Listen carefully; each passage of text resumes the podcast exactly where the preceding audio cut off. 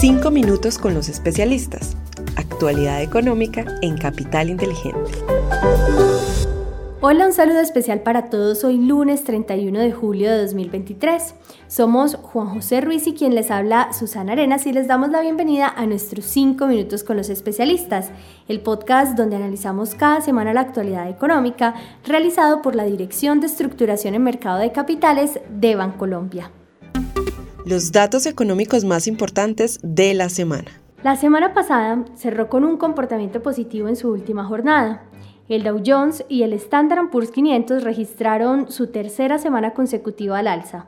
La inflación medida por el índice de precios de gastos al consumidor bajó en junio y fue acompañada de un dato de crecimiento alentador, dando así señales positivas para la salud de la economía, lo que aumenta la expectativa de que el ciclo de incrementos por parte de la Fed esté llegando a su fin.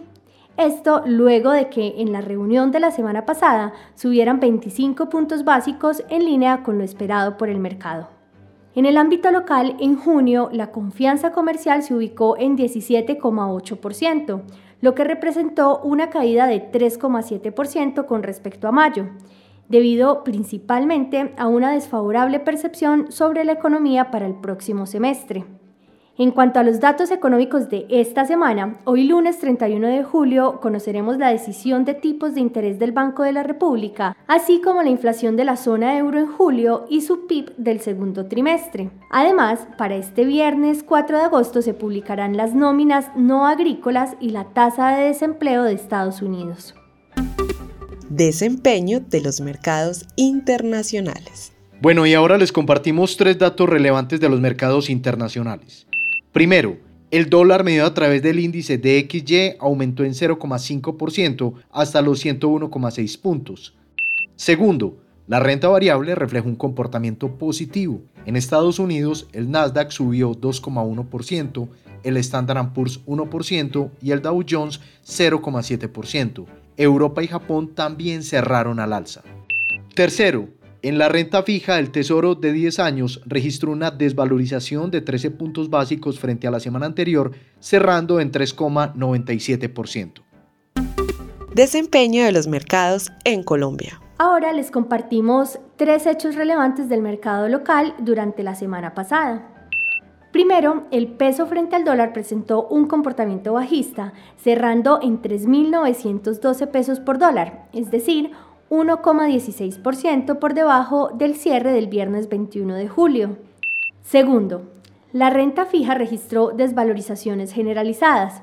La curva de test a fija presentó una desvalorización promedio de 27 puntos básicos, mientras que las referencias en VR tuvieron una desvalorización promedio de 8 puntos básicos.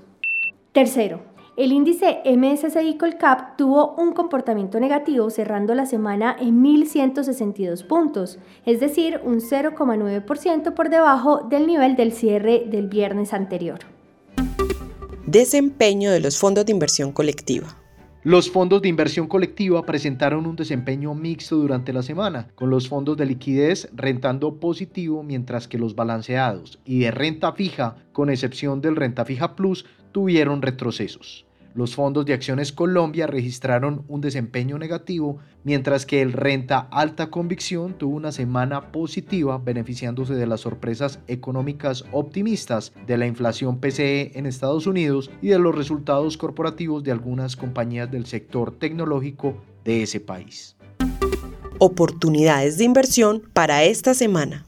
Muy bien, y para finalizar les contamos que en la renta fija internacional incrementamos el plazo promedio al vencimiento de los portafolios de inversión a través de la exposición a títulos soberanos o deuda corporativa grado de inversión del mercado estadounidense. En cuanto a mercados emergentes, preferimos la deuda soberana en dólares ante diferenciales de tasas atractivos frente a su historia y otros activos comparables. Para la renta variable internacional consideramos que la atención de los inversionistas estará centrada en la publicación de los datos económicos y el avance de la temporada de resultados del segundo trimestre. En el ámbito local mantenemos una preferencia por la deuda corporativa de la más alta calidad crediticia e incrementamos el plazo promedio al vencimiento de las inversiones. En títulos menores de 18 meses esperamos un mejor comportamiento de la deuda indexada a IBR y más largo plazo en tasa fija. En cuanto al peso con respecto al dólar, esperamos que se cotice entre los 3.890 y los 4.072 pesos durante esta semana, mientras que en las acciones consideramos natural el respiro del mercado la semana pasada, pero consideramos que aún existe algo de momentum alcista en el índice. Muy bien, y así llegamos al final de este episodio, pero antes de despedirnos, les invito para que nos dejen una calificación de 5 estrellas en Spotify y en Apple Podcasts.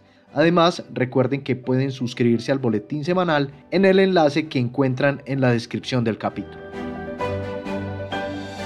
Juan José, gracias por acompañarme en este espacio y a todos quienes nos escucharon hasta el final, gracias por estar aquí. Les esperamos la próxima semana en un nuevo episodio de 5 minutos con los especialistas.